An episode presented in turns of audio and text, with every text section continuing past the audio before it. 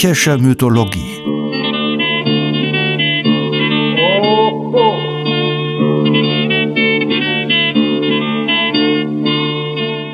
Helgas nützlicher Podcast.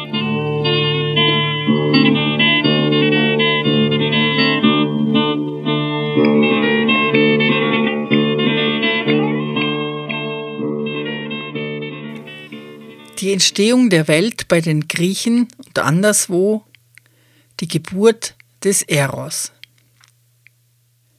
Herzlich willkommen in der Welt der griechischen Mythen. Heute geht es um den Anbeginn der Welt, wie ihn die Griechen sich vorgestellt haben, und dabei werden wir eine Menge dunkler Kräfte kennenlernen. Wir sehen uns auch ein wenig um bei anderen Völkern, wie die sich die Entstehung der Welt dachten, und wir werden sehen, dass bei den Griechen die Geburt des Eros eine ganz wesentliche Rolle spielt. Nach Hesiod, einem berühmten Dichter wenig jünger als Homer, Hesiod lebte um 700 vor Christus, war vor allem Anbeginn das Chaos. Das Chaos im ursprünglichen Sinn ist aber weniger ein Durcheinander, sondern ein Nichts oder noch genauer sogar die Abwesenheit von Nichts. Das Wort hängt mit unserem Wort gähnen zusammen und gähnen bedeutet eigentlich klaffen, offenstehen. Chaos wäre also eher mit Klaffung wiederzugeben, korrekt mit dem schönen Wort Kluft oder das Gähnende, das Offenstehende. Was da genau gähnt oder offen stand, das kann man nicht genau sagen. Nichts. Das Offenstehende Nichts. Die Leere, die Abwesenheit, der Abgrund steht in vielen Schöpfungsgeschichten am Beginn der Welt.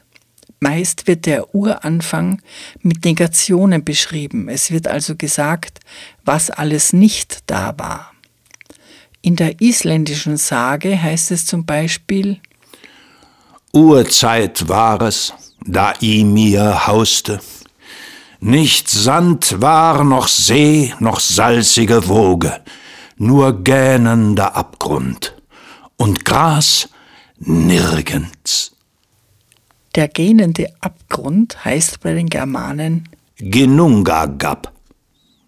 Auch im Alten Testament ist von Leere und Nichts die Rede. Es heißt von Gott, er breitete aus die Mitternacht über das Leere und hängte die Erde an nichts.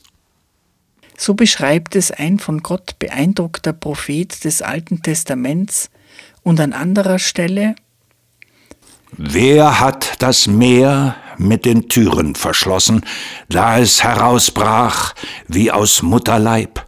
Da ich's mit Wolken kleidete und in Dunkel einwickelte wie in Windeln.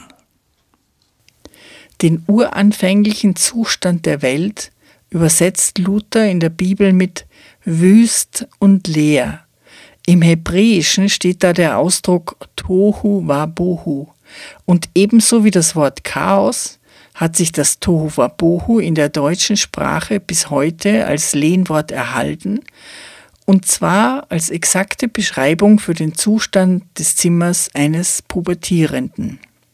Das Wort Ginungagab, der germanische Urabgrund, hat allerdings nicht überlebt. Es ist nur noch als schwaches Echo in der Londoner Unterwelt zu hören.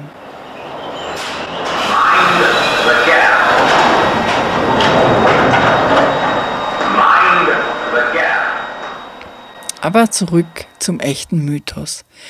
So einig sich der germanische, der alttestamentarische und der griechische Schöpfungsbericht sind bei der Beschreibung von Leere und Chaos, so gibt es doch einen großen Unterschied. Bei den Griechen gibt es keinen Schöpfer. Das Chaos gebiert aus sich, von selbst, ohne ordnende Gewalt. Die Welt beginnt damit, dass es aus sich heraus entstehen lässt, zeitgleich die fünf ehrwürdigsten Gottheiten. Da ist zunächst einmal Gaia, die Erde. Sie ist die Urmutter der olympischen Götter und sie wird noch eine wichtige Rolle spielen. Ihre Schwester ist Nyx, die Nacht, und die Brüder sind Tartaros, ein Abgrund im Innern der Erde, Erebos, ebenfalls ein Abgrund, nämlich die ewige, schwärzeste Finsternis, und dann doch überraschenderweise Eros. Was ist das für eine Gesellschaft für Eros? Mit welchen Fünflingsgeschwistern wird er geboren? Nacht, Erde, tiefster Abgrund, allertiefster Abgrund. Erebos, die undurchdringliche Dunkelheit und Tartaros. Tartaros ist eine undenkbar tiefe Schlucht im Inneren der Erde. Als Anhaltspunkt gibt Hesiod an, ein Amboss, der hineinfiele, würde neun Tage ununterbrochen nach unten rasen, bis er unten ankäme.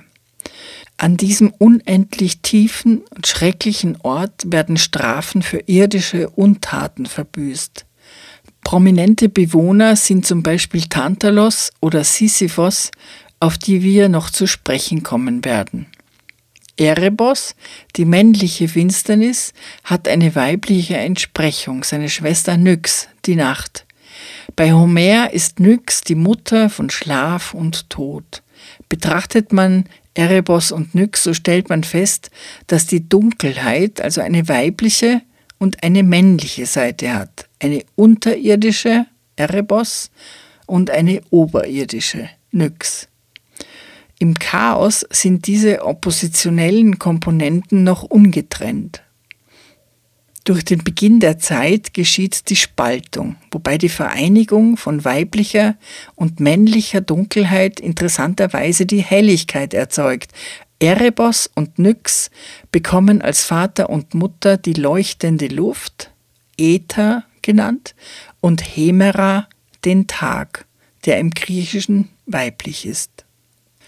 Das Dunkel ist das Ursprüngliche, das Licht das Spätere, wie in der Bibel. Finsternis lag auf der Tiefe und Gott sprach, es werde Licht. Nyx, die Nacht, bekommt noch weitere Kinder, nicht nur die Luft und den Tag, es sind so liebenswürdige Gestalten wie das Verhängnis, die Rache, das Verderben, das Alter, der Streit, der Betrug oder die Sorgen. Das sind alles dunkle, finstere Begriffe. Die Nacht scheint eindeutig die Feindin des Menschen. Erzählt wird, dass der strahlende Tag die schöne Hemera ein Gemach in der Unterwelt bewohnte, allerdings bewohnte sie das nicht alleine, sie teilt es sich mit der Nyx. WG-Essen gibt es aber keine, denn sie sind nie gemeinsam zu Hause. Wenn der Tag hinabsteigt, verlässt Nyx die Nacht das Tor der Unterwelt mit ihren beiden Söhnen Schlaf und Tod in Begleitung. Das fünfte Geschwister, das dem Chaos entsprang, war also Eros. Zwar sagt Hesiod sofort, dass er der Schönste war, wenigstens das, war ja bestimmt nicht schwer, den Schönheitswettbewerb gegen Nacht, Abgrund und Finsternis zu gewinnen. Und er stellt ebenfalls sofort klar, dass Eros herrscht. Und zwar über alle, über die Menschen und über die Götter. Und auch bei den Göttern gibt es keine Ausnahme. Das wird betont von Hesiod. Und wie macht Eros das? Hesiod erklärt es uns durch süße Betäubung, die den Verstand ausschaltet. Wir hören nun einen Ausschnitt aus Hesiods Erzählung über den Anfang der Welt. Früher als alles entstand das Chaos, aber sodann ward Gaia, die Weite, ein Sitz von ewiger Feste für alle, die um das schneeige Haupt des Olympos wohnen, die Götter. Tartaros, grausam umdüstert, im Schoß der geräumigen Erde. Eros zugleich, weitaus von den ewigen Göttern der Schönste, der mit süßer Betäubung den Göttern gesamt und den Menschen weiß im Busen den Sinn und bedächtigen Rat zu betören.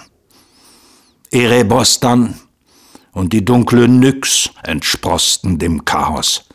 Aber der Nyx entstammten der Äther, die Hemera wieder, die sie, umarmt in Liebe von Erebos, hatte geboren. Neben Gaia, der Erdurmutter, und Nyx, der Nachturmutter, gab es in den griechischen Erzählungen vom Uranfang der Erde noch eine dritte Urmutter, nämlich Tethys, die Wasserurmutter. Diese Wasserurmutter dominiert in einer anderen Version des Weltenursprungs. In dieser anderen Version wird von einer einzigen ewigen Nacht erzählt, von der Urnacht. Und diese Urnacht war ein schwarzer Vogel mit großen schwarzen Schwingen, und der Wind legte seinen Samen in diesen Vogel. Der Vogel, oder eigentlich die Vögelin, legte ein silbern schimmerndes Ei in den Schoß der ewigen Finsternis, also eigentlich in sich selbst. Und aus dem Ei entsprang Eros, der schöne Gott mit goldenen Haaren und goldenen Flügeln, der Sohn des Windes und der Nacht. Im zerbrochenen Ei befanden sich oben und unten Okeanos und Tethys, Meer und Fluss. Diese vermischten sich, nachdem sie als erste von der Wirkung des Eros erfasst worden waren. In dieser Version waren die Wasser, Okeanos und Tethys die Urgötter, gleich nach Eros. Das gewaltige Wasser umfließt mit neun Teilen die Erde und fließt in sich zurück. Der zehnte Teil aber geht getrennt in die Unterwelt. Das ist die reißende Styx, der mächtige Unterweltfluss, der sich nicht mischt mit den anderen Wassern und der selbst den ewigen Göttern Angst einjagt. Wir hören einen Ausschnitt aus einer Beschreibung der Unterwelt von Homer.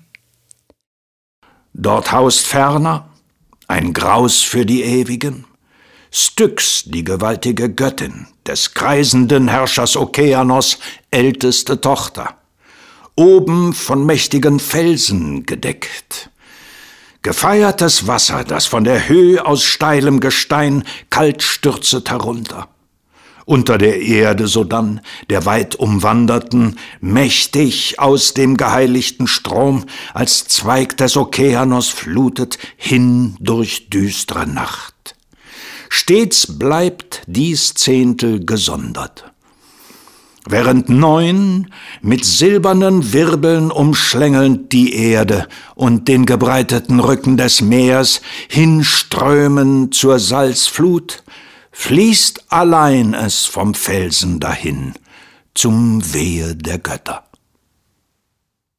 Die Sonne entsteigt dem Okeanos und sinkt am Abend in ihn zurück, und alle Gestirne baden in ihm. Bei Homer wird er der Ursprung der Welt genannt. Tethys, der Namen sich wohl von dem Lallwort Tete, griechisch für Oma, ableitet, war seine würdige Gemahlin. Sie hatte mit ihm 3000 Töchter und 3000 Söhne. Sie war die Mutter aller Quellen, Bäche, Seen, Flüsse, Brunnen und Wolken. Sie war die Großmutter von dem berühmtesten Helden der Griechen, Achill, und die Ziehmutter von Hera, der Gattin von Zeus. Und diese Hera erzählt bei Homer davon, dass Tethys und Okeanos, also ihre Zieheltern, in heftigem Streit lagen. Wie wir wissen, aber erst nach 6000 Geburten. Hera berichtet also, denn ich geh an die Grenzen der nahrungssprossenden Erde, dass ich den Vater Okeanos treff und Tethys die Mutter. Diese geh ich zu schauen, und den heftigen Zwist zu besehen, denn schon lange Zeit vermeiden sie einer des anderen Hochzeitsbett und Umarmung, getrennt durch bittere Feindschaft. Freilich gibt es bei den verschiedenen Völkern viele unterschiedliche, oft ungemein fantasievolle Schöpfungsgeschichten, aber es gibt auch oft Grundzüge, die geteilt werden, überraschenderweise, ohne dass es Berührungen dieser Kulturen gäbe. Ideen, die zum Beispiel oft referiert werden, sind das kosmische Urei, der Weltenbaum als Himmelsachse, Säulen, die den Himmel tragen, oder die Trennung von Himmel und Erde. Leben entsteht oft aus einer Polarität und zerstört dabei die uranfängliche Einheit. Zum Beispiel das Ei zerbricht und es entstehen Yin und Yang. Bei den Finnen entstehen aus dem Dotter des Ureis die Sonne, aus dem Eiweiß der Mond und die Sterne aus den Eierschalen splittern. Nach einer Lehre der Ägypter ging die Welt aus einem Gänseei hervor, als Amun, und der wurde der große Gackerer genannt. Hymnen preisen ihn als den Allgott. Er bildete sein Ei selbst, der Mächtige. Häufig ist das Urwesen, das die Eierschale zerbricht, männlich und weiblich zugleich und setzt somit die Spannung in die Welt. Okeanos und Tethys liegen in Streit oder Gott setzt Feindschaft zwischen Mann und Weib, wie im Alten Testament. Wir wollen nun einen Blick riskieren auf andere Schöpfungsmythen, die keinen Einfluss auf unser Denken hatten, wie der griechische oder der alttestamentarische, damit diese umso schärfere Konturen gewinnen. In China erzählt man sich, das Universum war ohne Form und ohne Eigenschaften, da entstand ein Ei, aus dem das Urwesen Pan Gu schlüpfte. Dabei zerbrach das Ei, Yin und Yang wurden geteilt. Aus dem Dotter wurde die Erde, Yin, und aus dem Eiweiß der Himmel, Yang. Der kleine Pangu stand dazwischen, aber er wuchs und wuchs, und der Himmel über seinem Kopf entfernte sich immer weiter von der Erde unter seinen Füßen. Pangu wurde ein riesenhafter Riese. Er wuchs 18.000 Jahre lang. Dann beschloss er, dass es genug sei und brachte sich selbst zum Opfer, und alles auf der Welt entstand aus seinem Körper. Der Wind aus seinem Atem, Sonne und Mond aus seinen Augen, die Flüsse aus seinen Adern, die Pflanzen aus seinen Haaren, der Regen aus seinem Speichel, die Perlen aus seinem Samen und die Menschen? Die Menschen entstanden aus dem Ungeziefer, das auf seinem Körper hauste. Im Benin in Afrika gibt es folgende Geschichte. Mawu treibt in tiefem Schlaf durch die Leere und träumt. Er träumt von den Dingen, die einmal sein werden. Und als er erwacht aus seinen Träumen, beginnt die Zeit. Er nimmt die Leere und rollt sie zwischen seinen Handflächen zu einer Schlange. Mit seinem Atem haucht er ihr Leben und Farbe ein, und gemeinsam beginnen sie nun die Welt zu erschaffen. Ähnlich wie im Alten Testament das beginnt auch mit der Lehre, über dem der Schöpfergeist schwebt. Und auch hier entsteht die Welt durch einen Schöpfergeist, der sich der Lehre bedient. Mawu und die Schlange erschaffen Meer und Land, Berge, gefüllt mit Gold und Edelsteinen, Flüsse und Bäche. Vor Freude hörte Mavu gar nicht auf, Dinge entstehen zu lassen.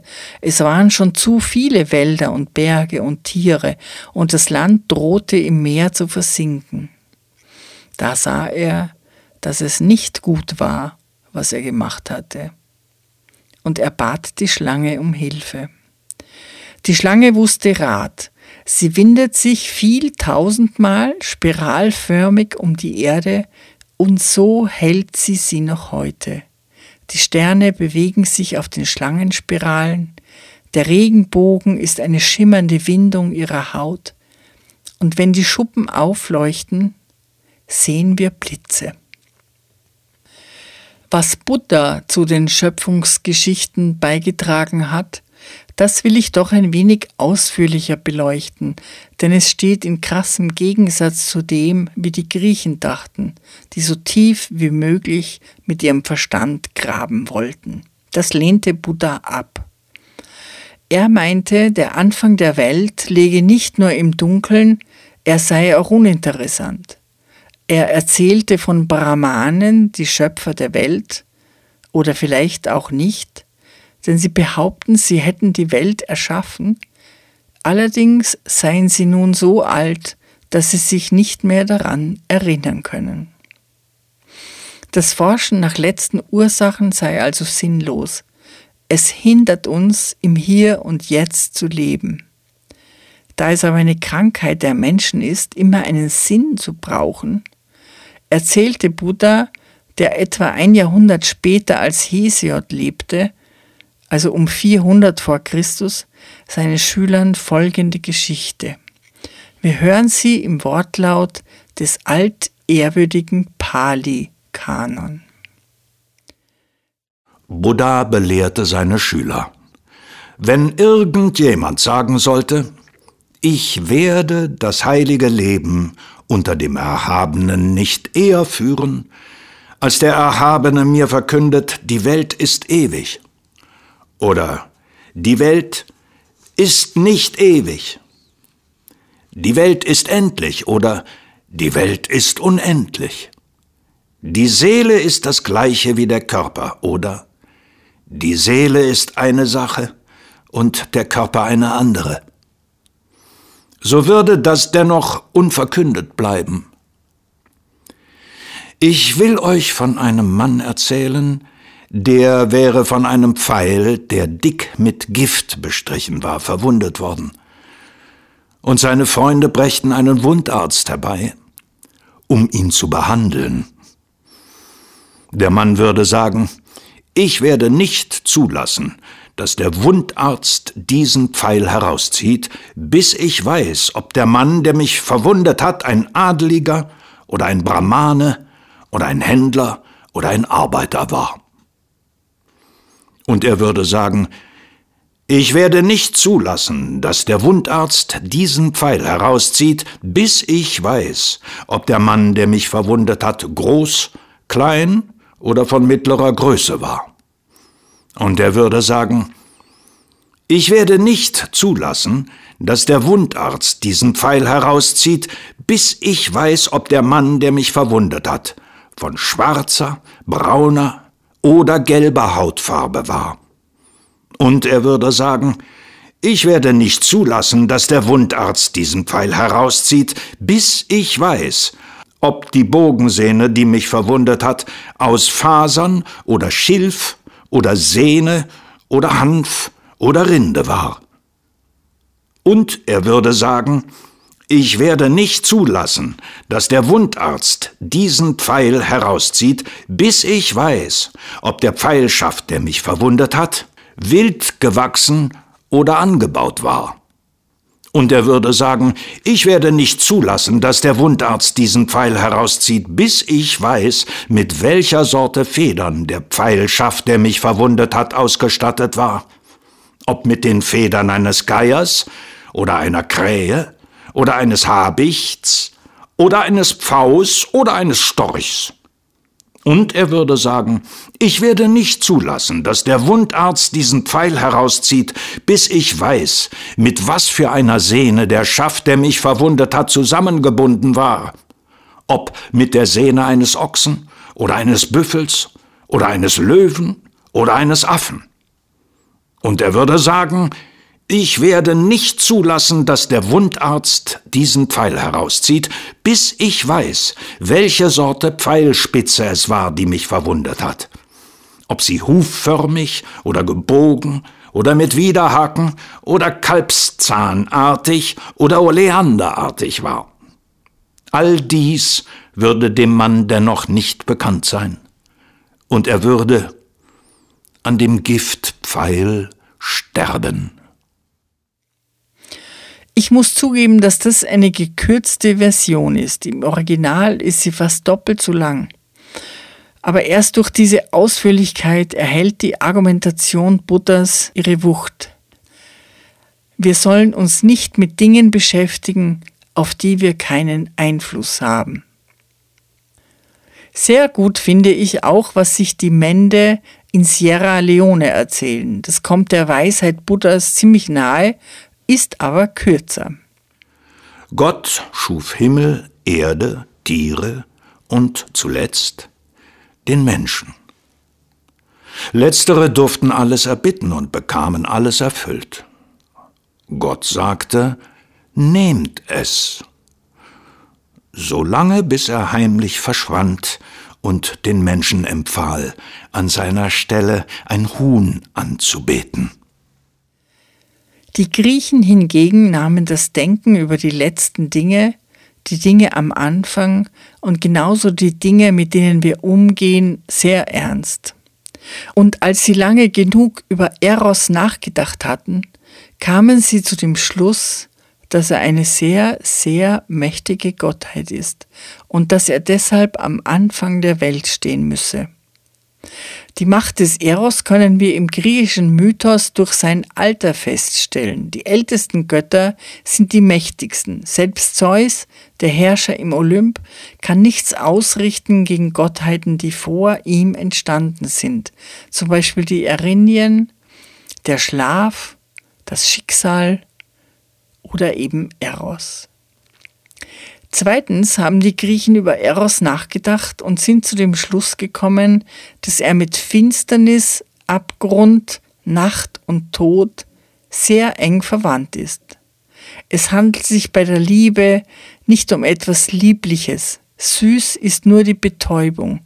Das wahre Wesen der Liebe ist wild, unbeherrschbar, zerstörerisch, verderbenbringend. Von Platon ist überliefert, und damit steht er in der griechischen Antike keineswegs allein. Liebe ist eine schwere Krankheit des Geistes. Diese Ansicht hat durchaus überlebt, zumindest bis Heinrich Heine.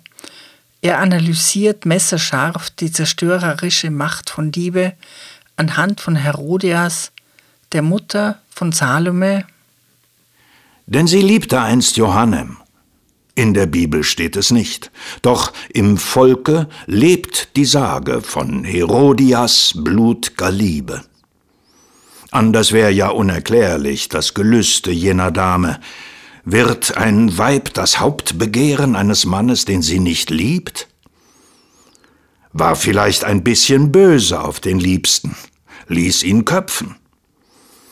Aber als sie auf der Schüssel das geliebte Haupt erblickte, weinte sie und ward verrückt, und sie starb in Liebeswahnsinn. Liebeswahnsinn, Pleonasmus.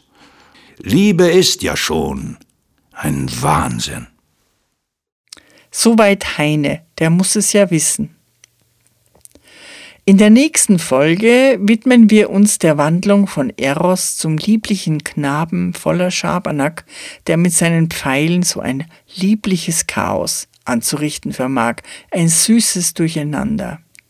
Aber noch sind wir bei Eros, dem Bruder von Tartaros und Erebos, und beenden diese Folge mit Versen von Sophokles.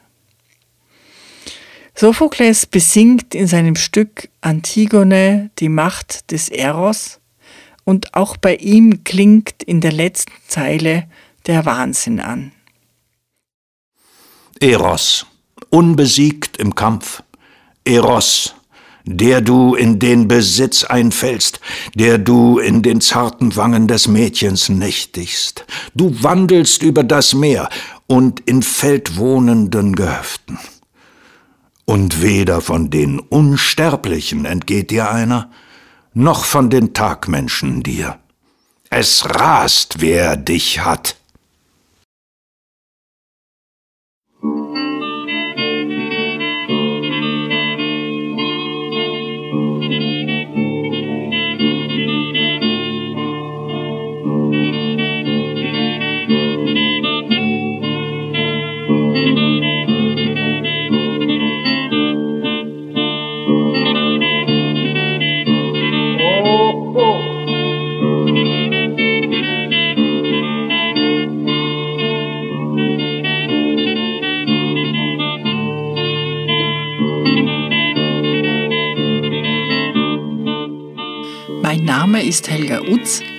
Ich unterrichte in Wien an der Universität für angewandte Kunst und ich bin von Haus aus Musiktheaterdramaturgin. Meine Studien im Bereich der Mythologie und das Interesse daran rühren sicherlich von der Oper her. Jedes Mal, wenn man über einen Stoff oder eine Konstellation am Theater erforscht, stößt man auf die Antike. Deshalb möchte ich auch die griechische Mythologie nicht unbedingt isoliert betrachten, sondern immer wieder Beispiele bringen, die Gedanken oder Formen fortführen und mein Wunsch ist dazu beizutragen, dass man reicher wird, indem man lernt, Verbindungen herzustellen. Die Musik stammt von Kostas Bezos, geboren 1905 in einem kleinen Dorf in der Nähe von Korinth einen politischen Journalisten, Cartoonisten und begnadeten Musiker. Bezos starb 1943 unter der deutschen Besatzung an Tuberkulose. Die Aufnahme von Kostas Bezos und seiner Gruppe entstand 1930 für Schellack in Athen.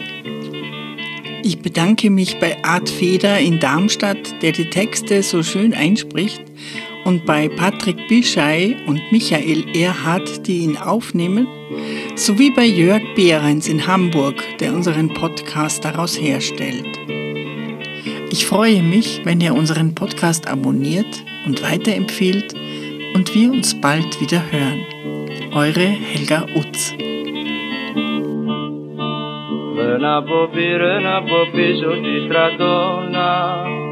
Βαρέσαν μα βαρέσαν μάγκα στην υπόγα Ρε να πω ρε να πω πίσω στην κρατώνα Βαρέσαν μα βαρέσαν μάγκα στην υπόγα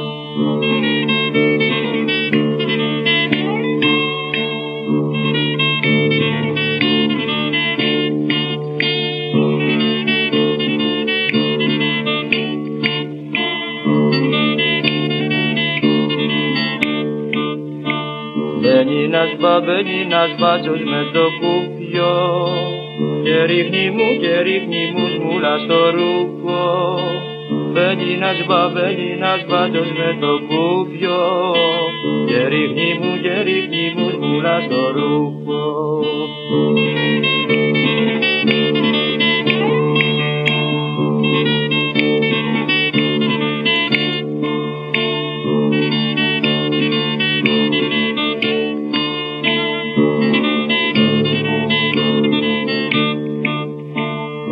κατρακί και κατρακύλισε το πέσι Μαδρίνιωνα, μαδρίνιωνα αργύλες στη μέση. Και κατρακί και κατρακύλισε το πέσι Μαδρίνιωνα, μαδρίνιωνα αργύλες στη μέση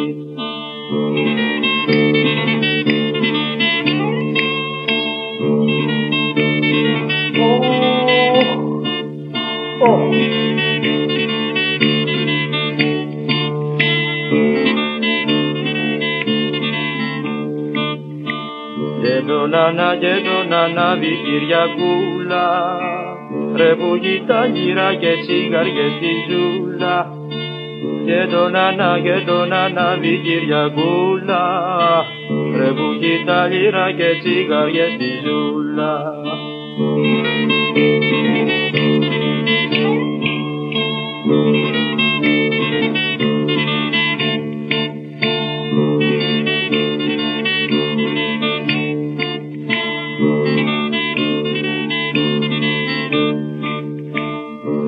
ρε μη, γεια σου ρε μίτσο στραβοκάνι Πού σε μας του, πού σε μας του αυτό του μάνι.